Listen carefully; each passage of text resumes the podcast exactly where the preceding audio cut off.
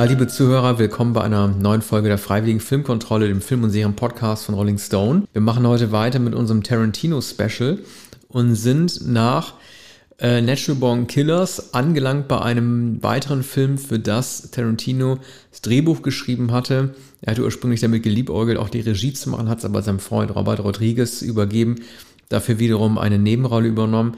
Rede ist von From Dust Till Dawn. Wir fangen an mit dem Lied einer Band, die durch den Film bekannt geworden ist, nämlich äh, Tito in Tarantula mit dem Song After Dark.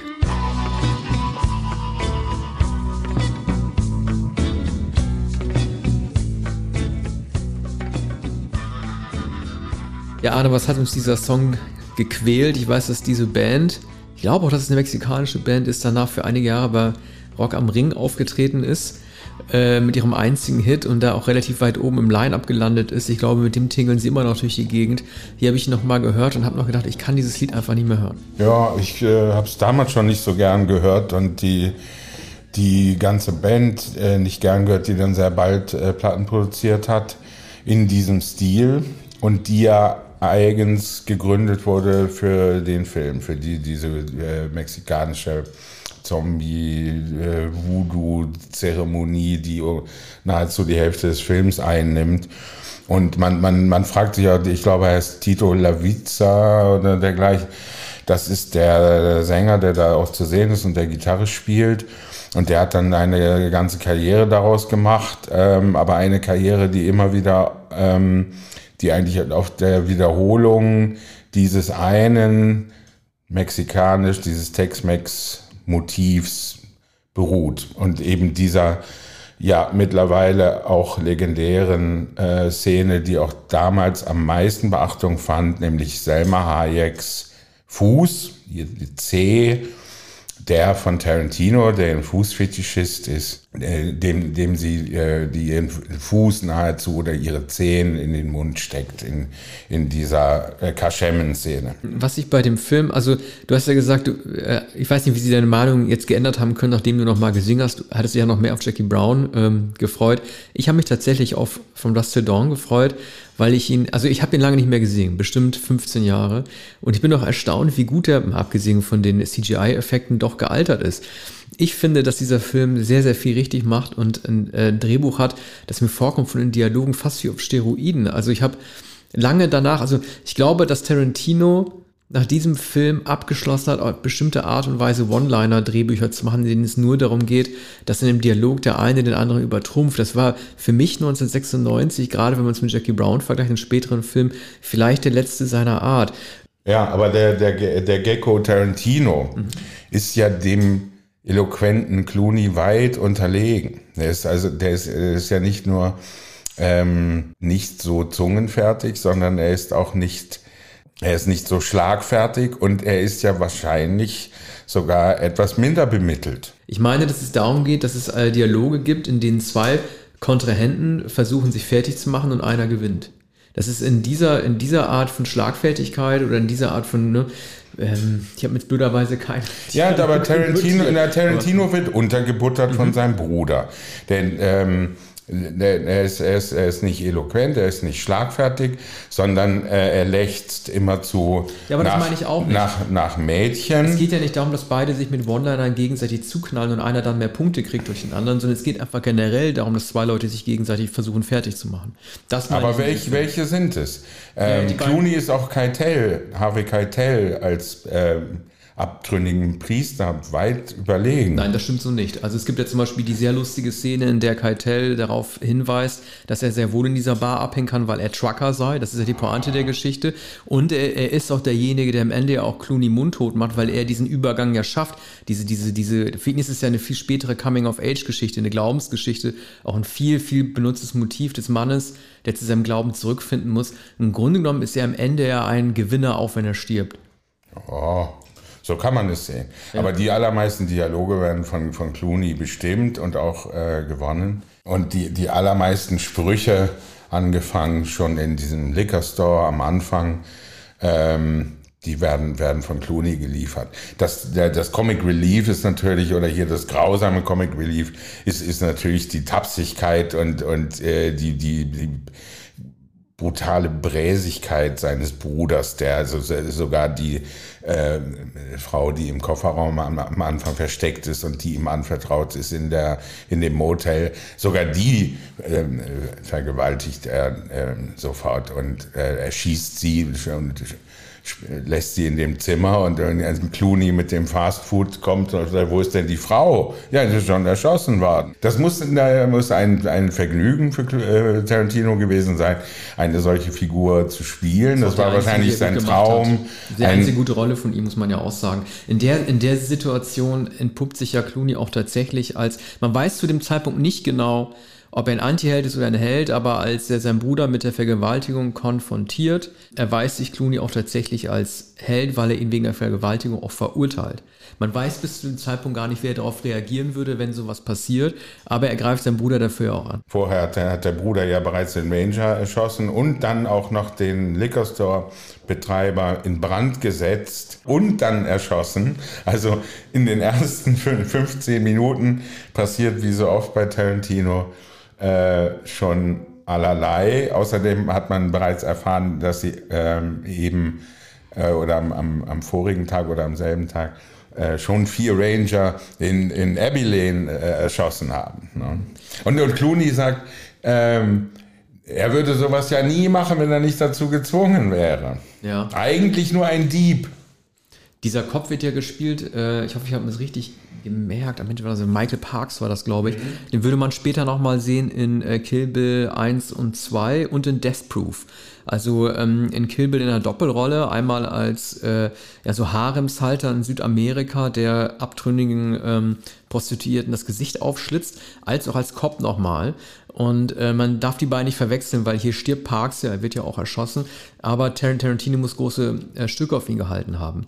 Wir haben übrigens äh, mit diesem Film wie ich finde, die nach Travolta für Pulp Fiction mutigste Art der Besetzung, nämlich George Clooney, der, wie man ja weiß, ist ja auch schon inflationär vorher immer und nachher behauptet worden, der vor allem durch ER, also Emergency, äh, Emergency, Mensch, meine Güte, ja, Emergency Room, so, durch die Serie halt bekannt wurde, so ein Out-of-Character-Casting, ja. eine Sache, die Tarantino später ähm, als er sein Comeback hatte mit den Glorious Bastards, also ab 2009, Death Proof hat ihn ja fast aus Hollywood rausgehauen als, als Regisseur, dass er danach nie mehr machen würde, dass er halt, ich will nicht sagen Nobodies, aber charakterfremde oder genrefremde Leute wie Travolta oder meinetwegen auch Robert Forster, der kom komplett weg vom Fenster war für Jackie Brown, dass er die nimmt, so wie Clooney und damit ein Risiko eingeht. Das ist eine Sache, die Tarantino heute gar nicht mehr tut. Und äh, er hat hier auf das richtige Pferd gesetzt. Ich finde, dass Clooney das richtig gut macht. Ähm, ich finde sogar, dass es seine beste Rolle ist. Naja, Clooney ist natürlich Charmeur, der ist sogar in dieser Rolle der Charmeur. Also er ist sowohl Schurke als auch Charmeur und am, am Ende ist er auch der Befreier. Ähm, das ist wirklich ein, eine sehr intelligente Besetzung, denn zu der Zeit, Clooney hat sogar diesen Crewcut, den er in, in Emergency Room hatte, in den ersten drei Staffeln ungefähr äh, als er natürlich am besten aussah. Der, From Dusk Till Dawn wurde 95 gedreht. Ja, 95 ja, gedreht und 95, 95 etwa 96 ins Kino gekommen. Und dann kamen, glaube ich, Tage wie dieser, wo Clooney mit ähm, äh, Pfeiffer, Michel Pfeiffer, äh, die, die Hauptrolle spielt. Und auch da hatte er diese äh, attraktive Frisur und die Sonnenbräune. Ne? Ja. ja, aber der Film ist halt ein un unglaublicher ähm, ein unglaublicher äh, Schmarren, die, die, die, diese äh, Zombie-Szenen. Die Gemeinheit, ihn so zu bezeichnen als Schmarren. Aber das machen wir dann gleich nochmal in der Endbewertung. Ja. Du wirst, wirst dich ja, du wirst ja ähm, den Film als Zombie-Film beurteilen können. Vampirfilm. Vampirfilm, ja, ja. Aber man, man sieht doch in, in der Verwandlung die, die typische Zombifizierung, ne?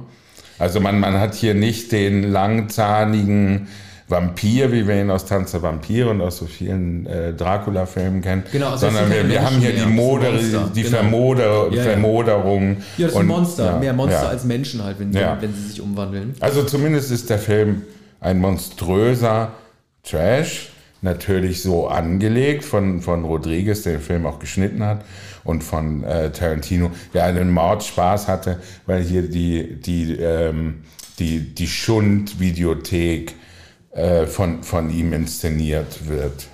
Ja, es ist ja, in den Credits sieht man ja, dass äh, Keitel vor äh, Clooney genannt wird.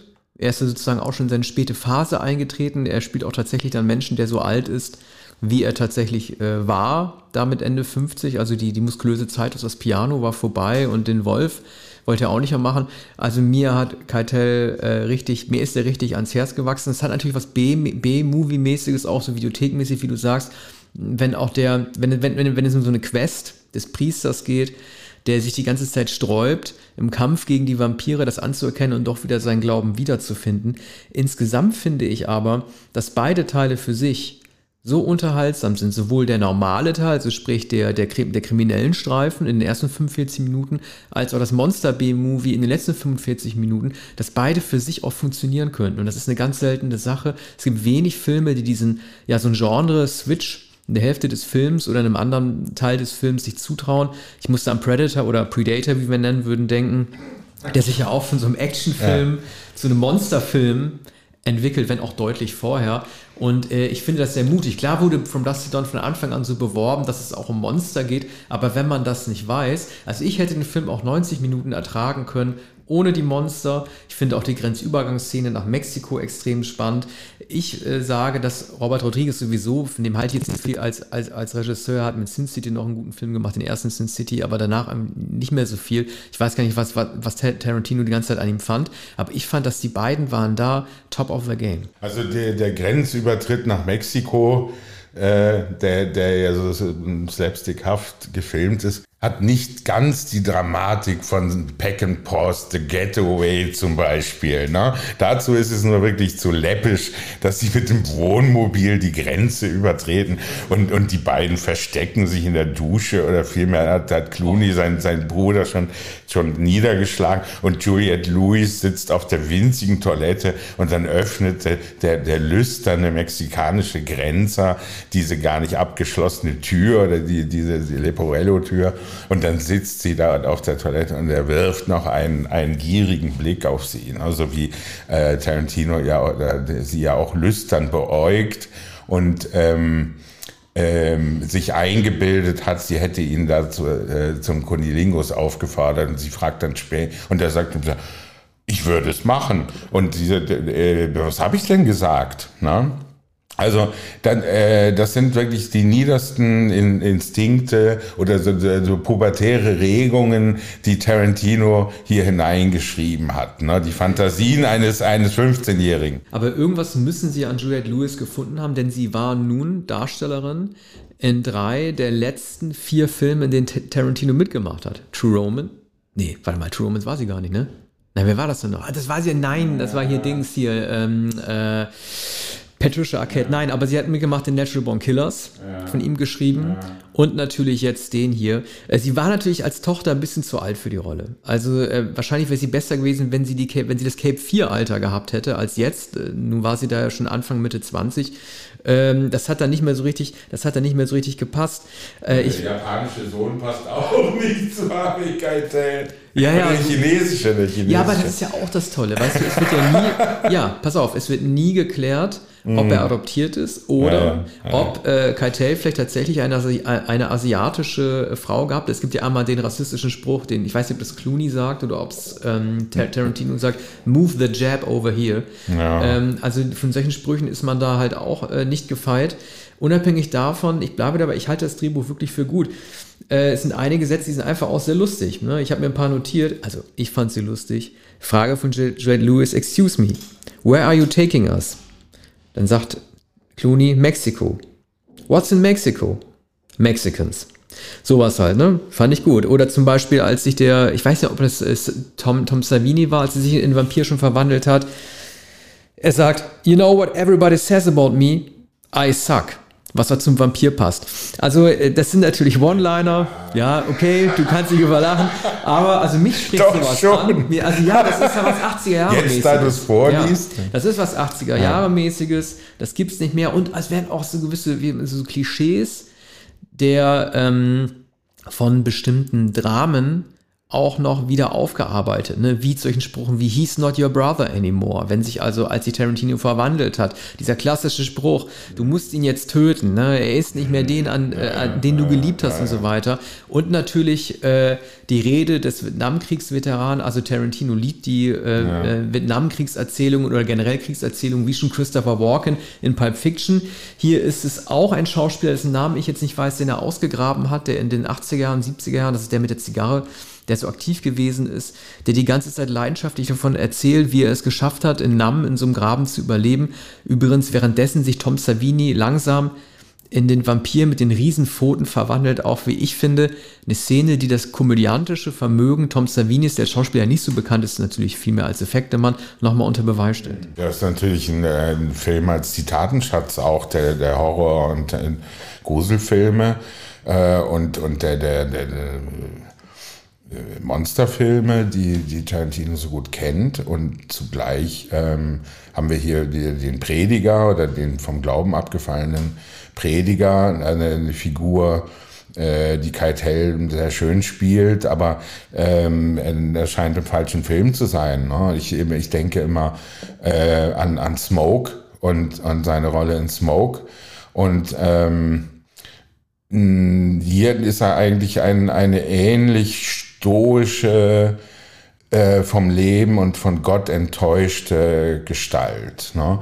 Aber in, in einem Film, denn es ist natürlich nicht erlaubt, die, diese Figur äh, zu entwickeln. Also er bleibt eine Comicfigur wie alle anderen auch, aber der, ähm, äh, also eigentlich die, also eine Figur so Robert Mitchum, äh, die Nacht des Leguans, ne? Da, der war wahrscheinlich das Vorbild. Ja, was ist das für ein Film, der 1996 gedreht wurde und ohne dass man damals wusste, dass Jackie Brown vor der Tür steht. Ne, heute im Internet, da hätte man ja schon Bescheid gewusst. Ich wusste das damals nicht. Ich dachte, zwei Jahre sind seit Pulp Fiction mhm. vergangen. Das ist für Tarantino auch eine Gelegenheit, sich mal irgendwie zurückzulehnen, wahrscheinlich, und nicht für alles die Verantwortung zu übernehmen. Wahrscheinlich hatte er damals schon die Dreharbeiten konzipiert, zumindest für Jackie. Wahrscheinlich. Und äh, das Drehbuch für Jackie Brown ist ja hochkompliziert. Also natürlich hat er Elmar Lennarts Roman, aber ähm, er, hatte, er hatte sicher noch nicht die, diese äh, raffinierte Struktur und die Besetzung von, von Jackie Brown. Ein Film, ähm, der dann ja überrascht hat ähm, mit, mit seiner Ruhe, verhältnismäßig wenig Gewalt, aber dann eruptive Gewalt, ähm, im Wesentlichen Dialoge und eben die ähm, schwer durchschaubare Struktur auf verschiedenen Ebenen. Aber darüber reden wir dann in der nächsten Folge.